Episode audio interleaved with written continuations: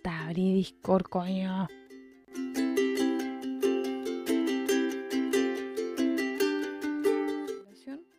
Eh, respecto de la afinación, creo que hemos visto cómo poder trabajar eso. Primeramente decir por qué a veces desafinamos. Pueden haber muchos factores que, pueden incidir en ello.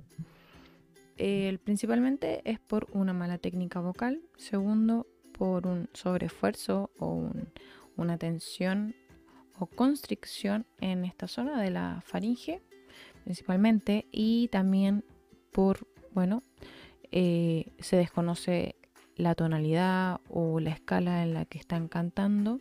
Y o también puede ser que haya mala acústica y por ende no escuche la pista o a los otros músicos y se vayan a notas que no están dentro de la armonía.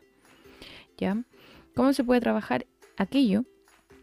Se puede hacer a través de entrenamiento auditivo, principalmente, hacer trabajar las escalas, trabajar los acordes, eh, trabajar arpegios y también obviamente escuchando mucha, mucha música. También se puede ir al piano y trabajar nota por nota, ir afinando nota por nota gracias al, piano, ya que nos da la afinación estándar.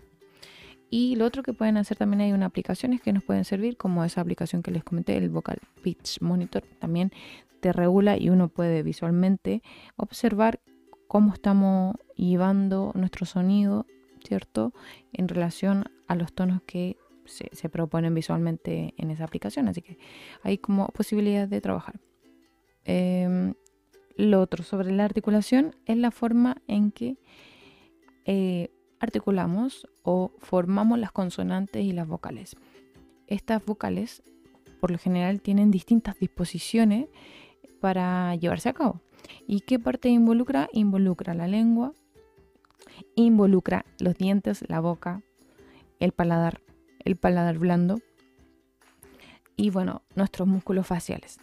Todo eso involucra la articulación y eh, podemos decir que, por ejemplo, podemos ver en la imagen que las vocales, la lengua principalmente es modificada y le da distintos espacios en el tracto vocal para la expresión de las, de las vocales. Ok, entonces e, está la A, que es una lengua relajada, con bastante espacio, igual que la O, con una lengua también relajada, dejando espacio, con un espacio más pequeño también en la boca en relación a la A, a la O. Y bueno, tenemos la E, que ya la lengua se va levantando un poquito, llegando al I, y cuando llegamos al I casi que quiere llegar al paladar. Y en la U eh, se retrae un poquito la lengua hacia el paladar eh, blando, ¿ya?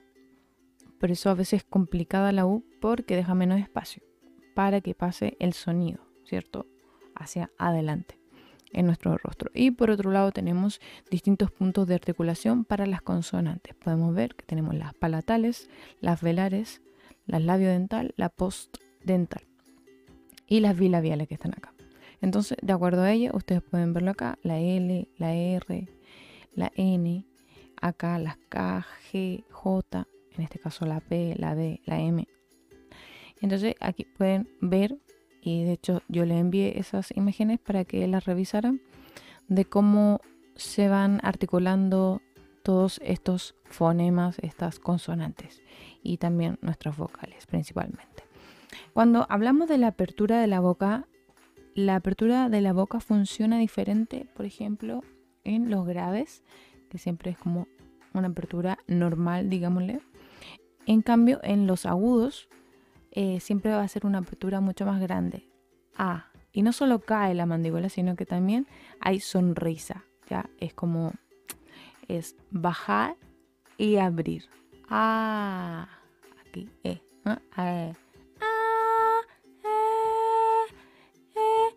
ah, como solo baja, ¿no? Y se abre un poco. Ah, en los agudos. Ah, entonces así se modifica un poco eh, la boca en relación a los registros. En los tonos graves y tonos medios no, necesitamos abrir tanto, pero sí en los agudos. En los agudos tenemos que abrir y ojalá sonreír para darle el espacio necesario al sonido. ¿ok? Eso en relación a la articulación y a la afinación y a la apertura de la boca.